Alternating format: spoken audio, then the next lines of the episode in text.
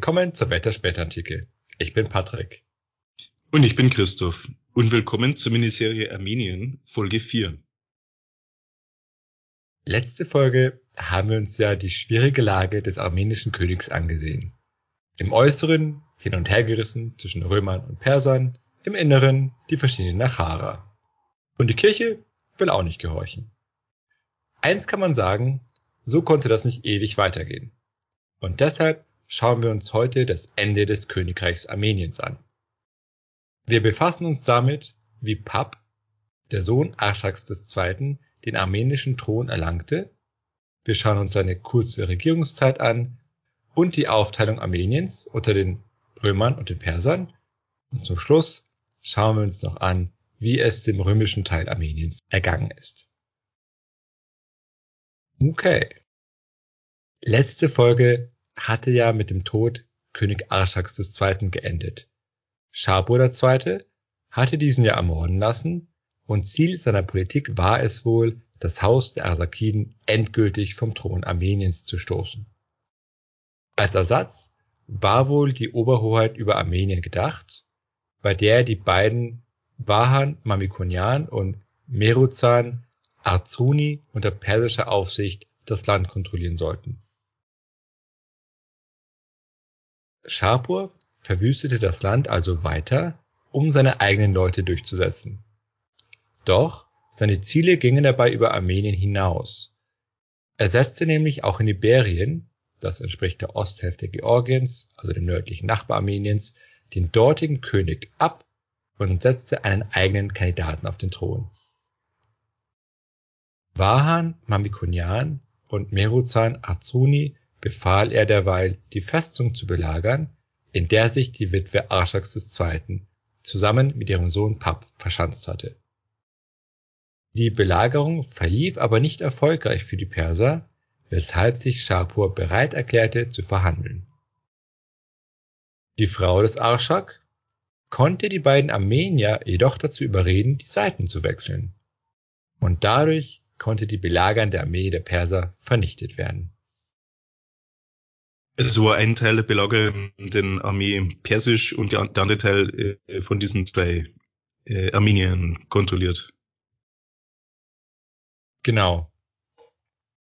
Die waren ja äh, mit Schapur im Bunde, zumindest am mhm. Anfang.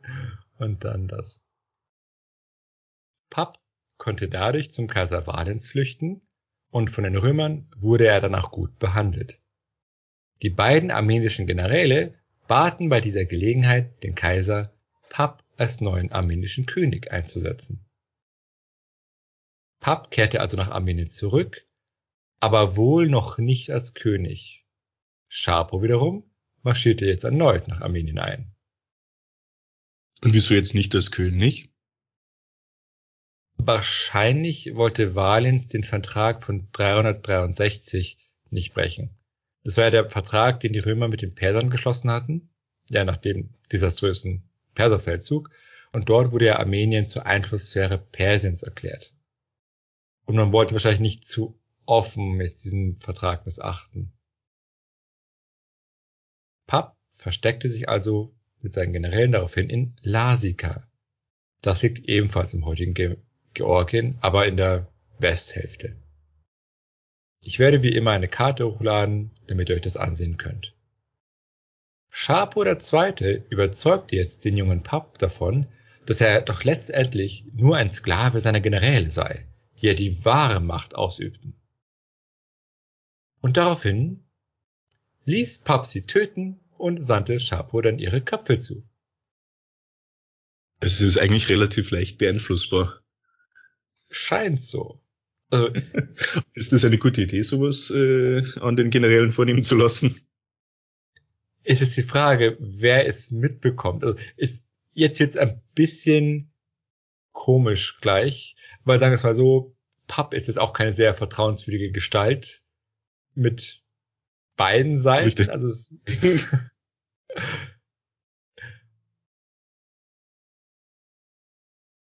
Wobei ich mich auch frage, bei der Geschichte mit den Köpfen, wie lange die Boten eigentlich zu Schapo gebraucht haben. Denn davon hängt ja auch ab, wie starke Häupter noch intakt waren, sozusagen. Mhm. Wobei, okay, Shapur war ja in Armenien, das lag direkt nebenan. Wahrscheinlich hat es deshalb nicht so lange gedauert. Wobei ich mich trotzdem frage, ob man irgendwelche Vorkehrungen treffen muss, ja, um die, um die Köpfe zu konservieren, damit sie nicht, nicht das Stinken anfangen oder so. Man kann sie ja wohl kaum pökeln oder sowas. Doch, ich glaube, äh, es ist, ist äh, nicht im Mittelalter gibt's doch Geschichten, oder? Oder wie ist denn gleich wieder Friedrich Barbarossa ins Heilige Land gelangt? Ist der nicht irgendwie eingelegt worden oder so? Ah, ich, ich kenne mich da nicht so aus. Aber, aber es wäre mal interessant zu recherchieren. Ja, stimmt, ich glaube, ach, da war man wahrscheinlich eh nicht so zimperlich, wenn es um, um Haltbarmachung ging, also von Körpern. Auf was ja, wir man muss ja nicht alles, äh, genau versuchen. Okay. Also ähm, zurück zu Pub. Der wechselte also offensichtlich die Seiten, ging jetzt zu Sharpo dem Zweiten über und das führte auch zur Zerstörung von zahlreichen Kirchen und der Zoroastrismus wurde jetzt durch die Perser wieder in Armenien eingeführt. Die Römer blieben natürlich nicht untätig und sandten jetzt ein Heer Richtung Armenien los. Jetzt also doch. Die Perser verwiesen unter Protest darauf hin, dass eben Rom den Vertrag von 363 bricht, wo ihnen ja verboten wurde, den Armeniern zu Hilfe zu eilen. Die Römer besetzten aber noch eins drauf und schickten sogar zwölf Legionen zum Kaukasus. Und mit dabei war der König Iberiens, der von den Persern vorher dort abgesetzt worden war. Was aber interessant ist, dieser iberische König war aber durchaus kompromissbereit gegenüber den Persern. So hat er nämlich vorgeschlagen, dass er das Land gemeinsam mit dem persischen Kandidaten regieren werde. Also die Idee war, das Land sollte faktisch geteilt werden und Kaiser Valens und auch der persische Thronkandidat akzeptierten den Vorschlag. Schapur aber wollte sich nicht darauf einlassen. Deshalb mobilisierte Schapur jetzt Truppen für die Schlacht, die in Armenien geschlagen werden sollte. Und die armenischen Truppen gegen die Perser wurden von Muschech Mamikonian angeführt. Die römischen Generäle wiederum blieben bei Papp. Das heißt, die haben zu dem Zeitpunkt wohl nichts vom Seitenwechseln mitbekommen. Die, das heißt, wir haben diese seltsame Situation, ja. wo Perser irgendwie nicht eindeutig zuzuordnen sind. Also der König ist irgendwie mit den Persern im Bunde, aber offensichtlich nicht in der Kontrolle all seiner Truppen, was ja auch passt. Das hatten wir ja gesagt, dass eben die nach Hara ihre eigenen Kontingente hatten. Und jetzt kommt es zu einer Schlacht zwischen Armeniern zusammen Römern gegen die Perser und die Perser verlieren. Und es war dann im Jahr 371 bei der Schlacht von Vagabanta. Mhm. Und da, also sehr verwirrend, weil es irgendwie sehr komisch ist, aber das sagen uns zumindest die Quellen. Wie dem auch sei, dadurch haben die Römer wieder die Kontrolle über Armenien und einer Hälfte Iberiens erlangt. Und Papp wurde jetzt formal von den Römern als König von Armenien eingesetzt. Wenn ich jetzt drüber nachdenke, frage ich mich, ob Papp die Generäle damals getötet hat, wahrscheinlich, weil sie tatsächlich vielleicht zu dominant waren. Und er hat sich die Lage ausgenutzt, um sich mit den Persern gut zu stellen, ohne wirklich perserfreundlich zu sein. Also es, es ist ja möglich. Was für, ja? was für Probleme haben denn die Perser mit den Generälen gehabt? Naja, vielleicht wollt, äh, wollt, naja, das waren ja die, die übergelaufen waren. Also ja, der Schapo mhm. hatte sie ja zusammen losgeschickt und dann wurden sie ja von der Witwe von Arshak dazu überredet, die Seiten zu wechseln. Das heißt, Sharpo hatte einen mhm. Grund, die Generäle loszuwerden. Also möglicherweise ist es einfach ein Machtkampf innerhalb der armenischen Gruppe, wo man auch nach außen so, so, so ein doppeltes Spiel treibt, wo eigentlich gar nicht klar ist, wer für wen steht. Also so würde ich das interpretieren. In diesem Krieg war es dann den Armeniern sogar gelungen, Gebiete zurückzuerobern, die im Vertrag von 363 an die Perser abgetreten werden mussten. Und Schapur zog sich daraufhin nach Ktesiphon zurück, weil er sich jetzt mit den Kuschan herumschlagen musste. Wir hatten zu den Kuschan ja eine eigene Bonusfolge auf Patreon hochgeladen. Und für unsere regulären Hörer, die Kuschan hatten ein Reich in Zentralasien, das an der persischen Ost- und Nordgrenze lag, also in etwa beim heutigen Afghanistan und dann teilweise bis nach Nordindien runter. Dann kam es zum Krieg mit den Persern, also Kuschan gegen Perser, bei dem dann die Perser sich durchgesetzt haben und danach auf den Thron der Kuschan Sassaniden eingesetzt haben. Aber für Armenien war das eine willkommene äh, Verschnaufpause. Genau. Okay. Jetzt war also Papp offiziell König von Armenien.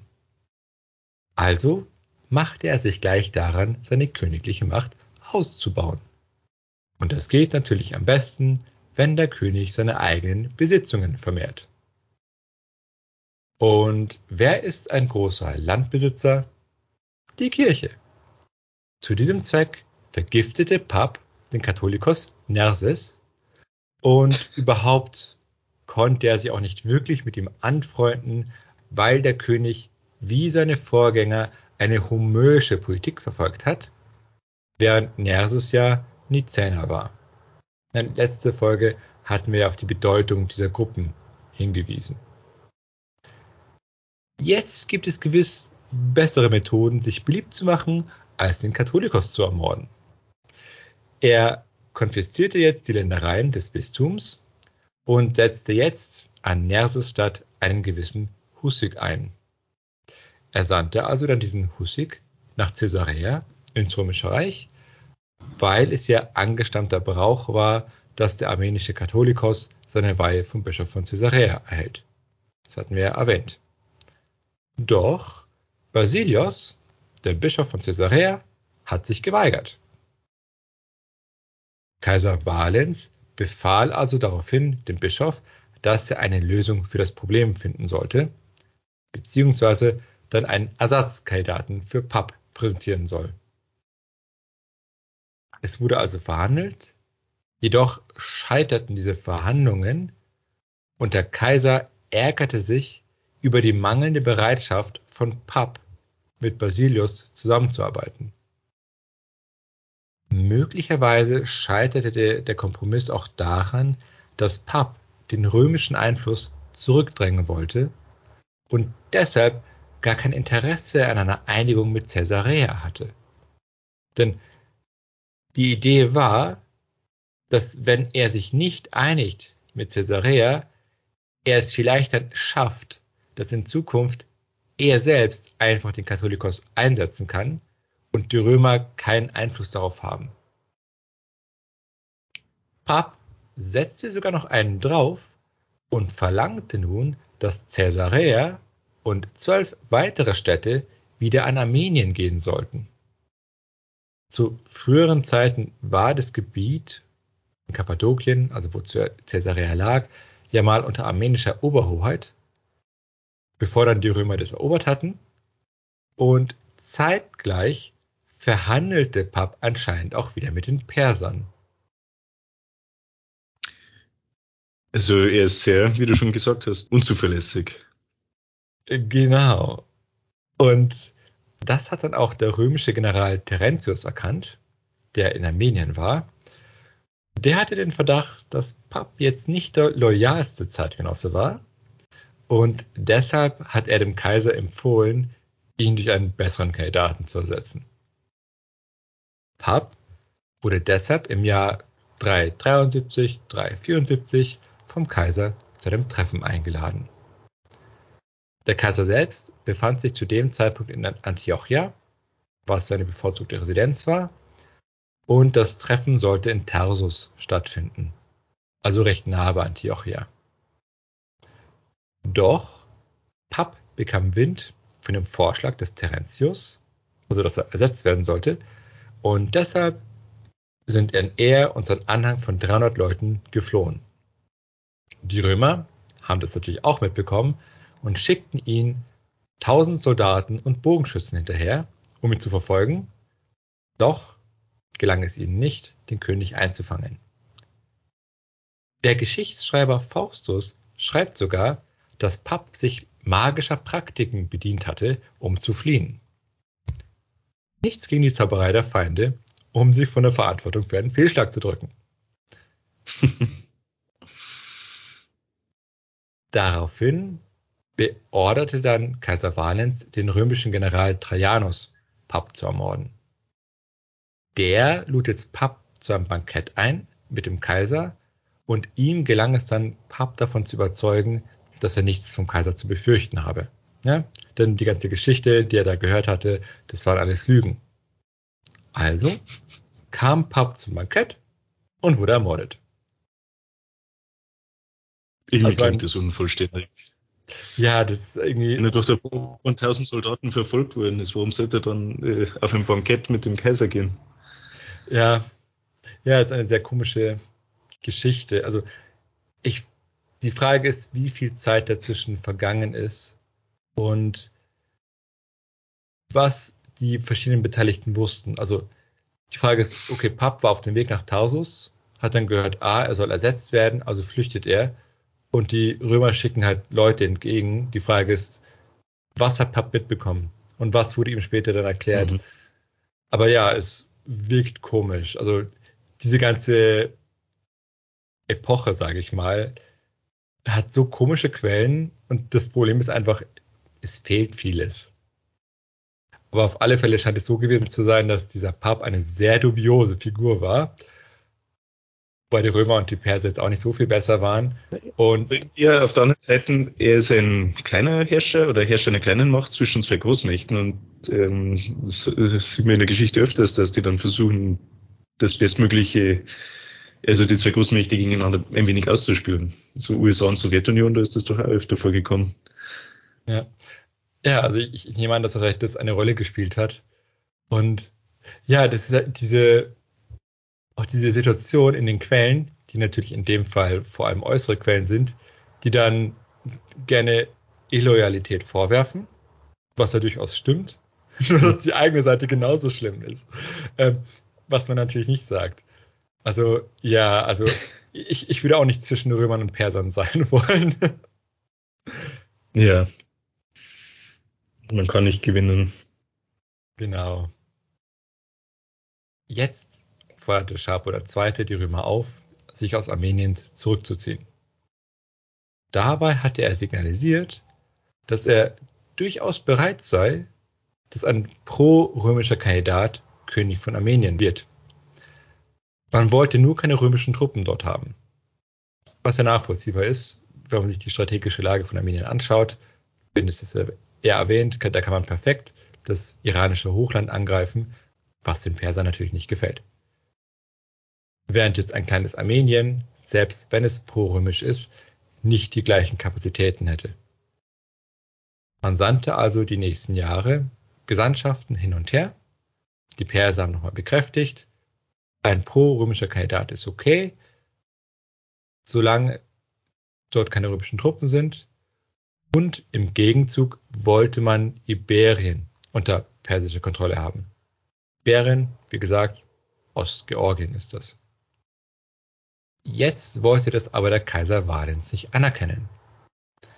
Deshalb gab es immer noch ein bisschen Gebietsschacherei, haben wir da ein bisschen weiter verhandelt, wobei aber nichts rausgekommen ist, womit dann alle zufrieden waren. Also rüstete Valens im Jahr 377 zum Krieg. Und auch Schapur machte sich bereit. Doch jetzt hörte der Kaiser von einem Aufstand der Goten in Thrakien. Aufmerksame Zuhörer unserer bisherigen Serien werden jetzt schon eine böse Vorahnung bekommen, was dann passierte. Valens machte sich also auf den Weg nach Westen, nach Thrakien und schickte deshalb doch nochmal Unterhändler zu den Persern. Die Römer erklärten sich bereit, zwei Gebiete abzutreten, die sie vorher den Persern abgenommen hatten, und dann herrschte für sieben Jahre lang in, der, in Armenien Frieden. Die Regentschaft für Paps Witwe und seine kleinen Söhne Arschak II. und Walaschak übernahm Manuel Mamikonian. Also wieder ein Mamikonian. Walaschak starb kurz darauf und Manuel gelang es in der Zeit nach Paps Tod, also während die Perser und Römer verhandelten, den persischen Marzban aus Armenien herauszudrängen. Das heißt, er schafft es, den persischen Einfluss für eine gewisse Zeit komplett aus dem Reich zu halten, zahlte aber Tribute ans Perserreich. Aber immerhin, davon abgesehen, blieb man recht autonom. Ein nicht unbedeutender Faktor für diese Autonomie war wohl, dass Valens 378 in der Schlacht von Adrianopel gegen die Goten gestorben war. Und auch Sharpo II. starb 379 nach offiziell 70-jähriger Herrschaft. Gut, das heißt, die Perser und die Römer sind mit sich selbst beschäftigt, weil deren Könige und Kaiser gerade gestorben sind. Und für die Armenier ist das natürlich eine gute Nachricht. Bis dann im Jahr 384 eben dieser Regent Manuel Mamukinian ermordet wurde. Und das Morden hörte an dieser Stelle nicht auf. Bereits ein Jahr später wurde auch das Barapet Moschel ermordet und die Geschichte sorgte ein wenig für Spannungen.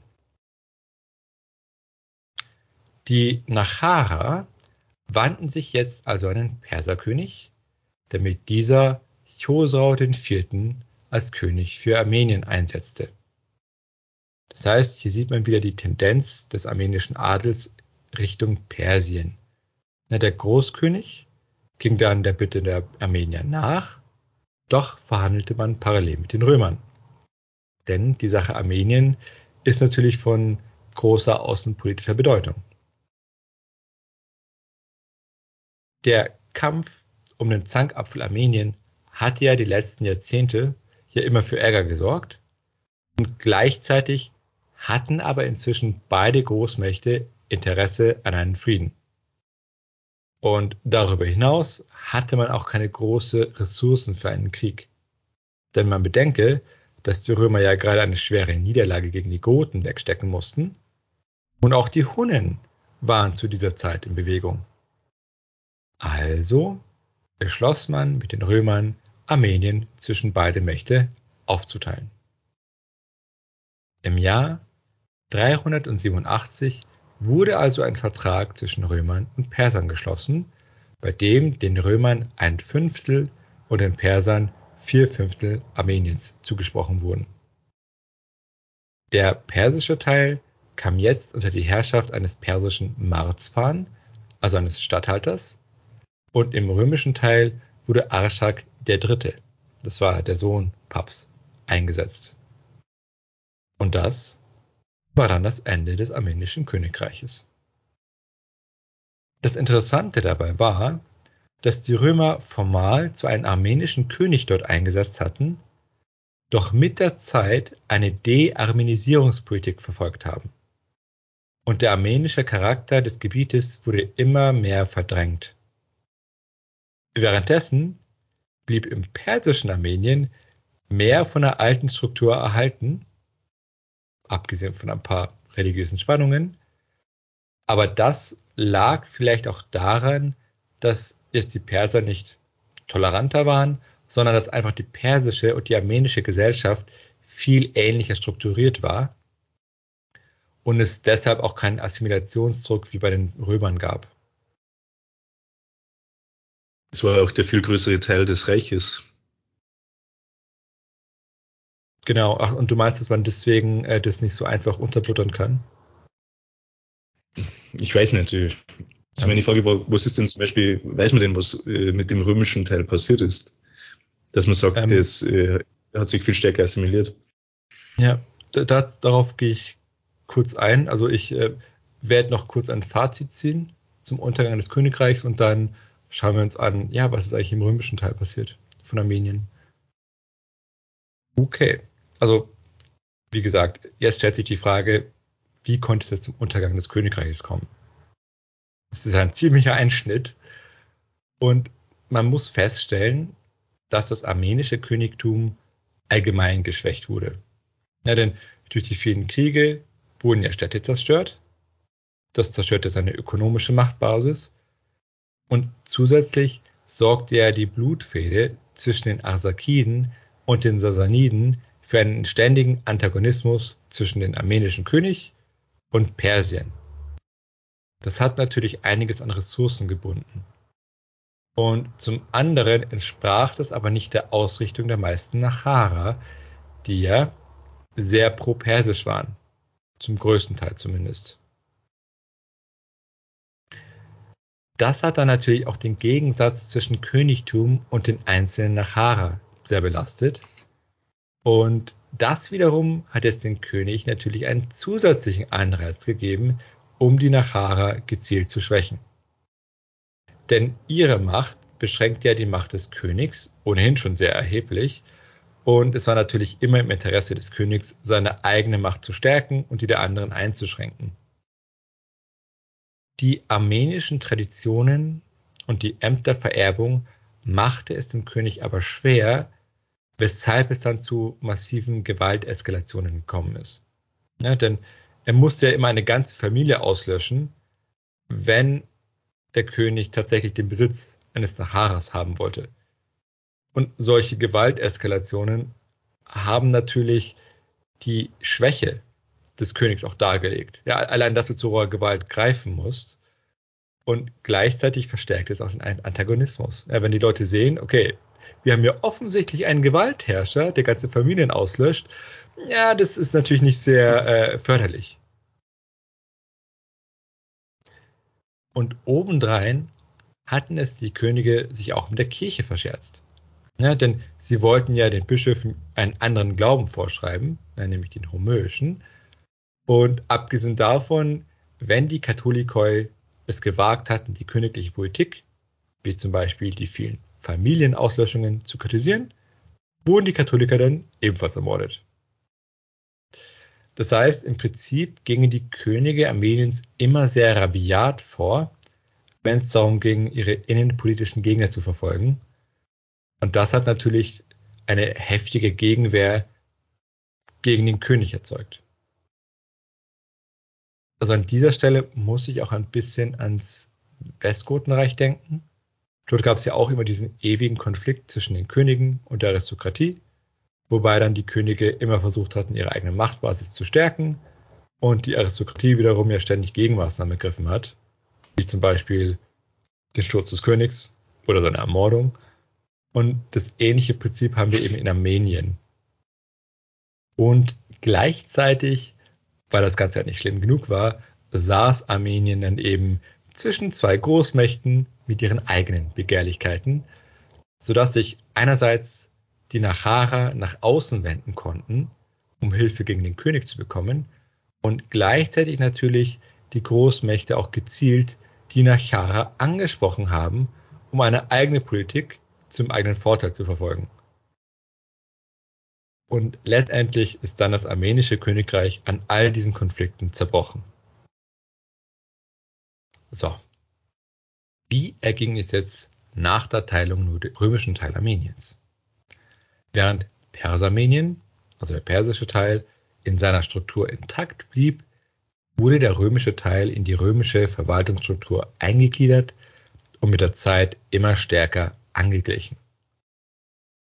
Es gab ja schon vor der Teilung armenisch dominierte Gebiete unter römischer Herrschaft, die die Römer eben vorerobert hatten. Und diese Gebiete unterstanden bis zu der Zeit einem römischen Dux Armeniae. Diese armenischen Gebiete, die mit der Teilung von 387 dann ins Römische Reich gekommen waren, wurden jetzt unter die Aufsicht eines Komis Armenier gestellt. Also die Stellung von diesem Komis war dabei dominanter als die vom Dux. Ja, der Komis entsprach in etwa einem Marzpan auf persischer Seite. Und die Gebiete mussten jetzt Steuern an den Kaiser zahlen, blieben aber ansonsten zunächst eher autonom. Über die armenischen Nachara auf römischem Gebiet wissen wir leider kaum etwas. Die Arsakiden, die ja als Familie noch lebten, erreichten aber zum Teil hohe Ämter in Konstantinopel. Eine Seitenlinie der Mamikonianen wiederum erhielt die armenischen Gebiete im Römischen Reich zur Verwaltung, wobei wir aber nicht wissen, wie gut oder wie schlecht sie ihre Aufgabe wahrgenommen haben.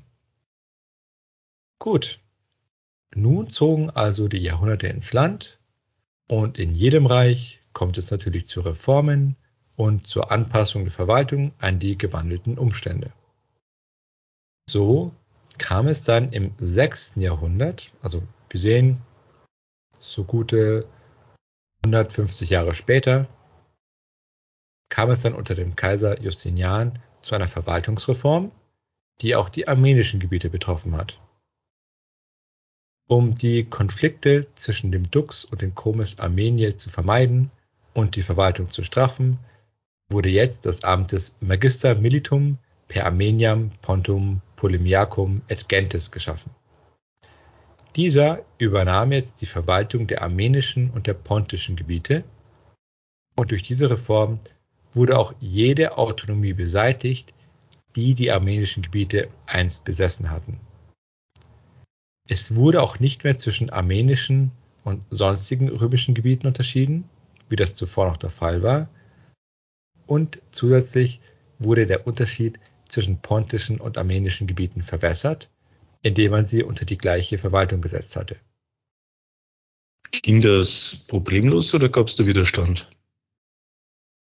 Das sehen wir gleich. Es gab natürlich, wie immer bei sowas, Widerstand. Zumal mhm die Angleichung an die römischen Verhältnisse nicht nur auf der obersten Ebene der Verwaltung erfolgt sind, sondern auch individuelle Ebenen waren betroffen. Denn es galten jetzt römische Gesetze auch für die Armenier auf römischem Boden. Und die römischen Rechtsnormen widersprachen aber der armenischen Rechtstradition. Und das berührte vor allem die Bereiche wie die Ehegesetzgebung oder auch das Erbrecht. So sollten zum Beispiel unter den Römern die Frauen eine Mitgift erhalten und sie sollten ebenso erben dürfen wie die Männer. Und zusätzlich sollte jetzt das jeweilige Erbe durch ein Testament bestimmt werden. Und das zerstörte die alte Ordnung bei den Armeniern. Denn hier stand ja die Familie im Mittelpunkt, also die Familie besaß das Eigentum und das Oberhaupt fungierte ja nur als Verwalter. Und durch die römischen Gesetze kam es aber zu einer Individualisierung des Erbrechts und damit zu einer Auflösung der alten armenischen Strukturen. Denn wenn jetzt der große Clan keine ökonomische Einheit mehr darstellte wie vorher, hat es ja auch seine gesamte Macht und die Kohärenz dieses Clans untergraben. Auch hat die Individualisierung des Eigentumsrechts dafür gesorgt, dass jetzt einzelne Leute einfacher enteignet werden konnten, was ja vorher in Armenien nicht ging, weil immer nur die Familie das Eigentum hatte. Und dadurch konnte dann der Familienbesitz einer armenischen Familie schneller gemindert werden.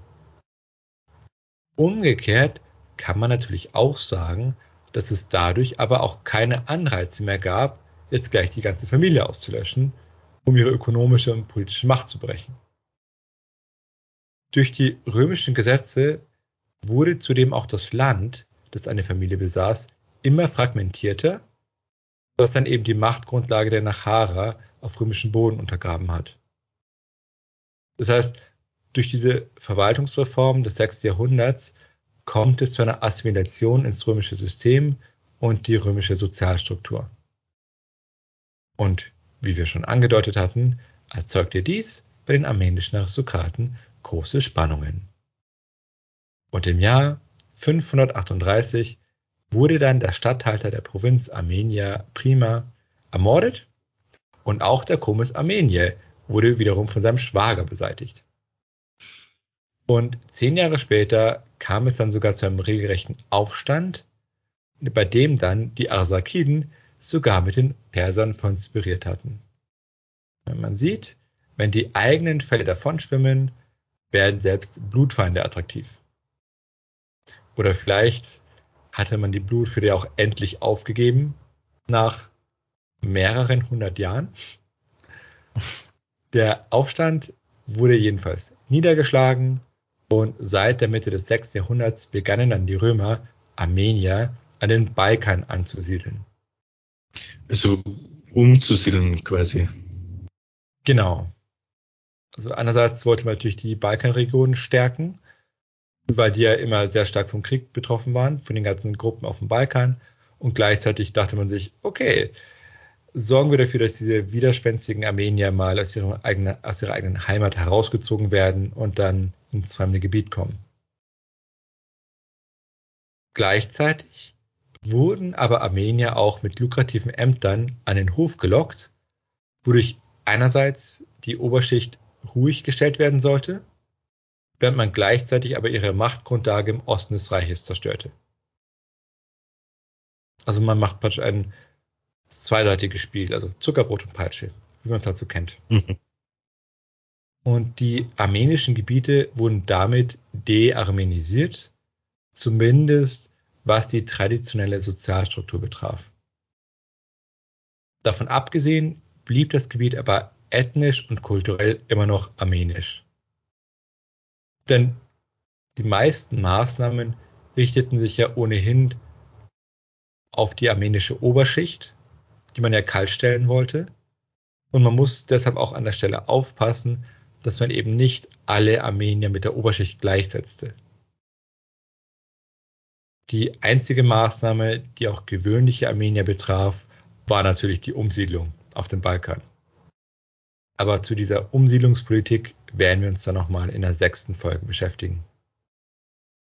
Okay, das war's für diese Folge. Wir haben uns den Untergang des armenischen Königreichs angesehen und haben einen kurzen Blick auf die Entwicklung Armeniens unter den Römern geworfen.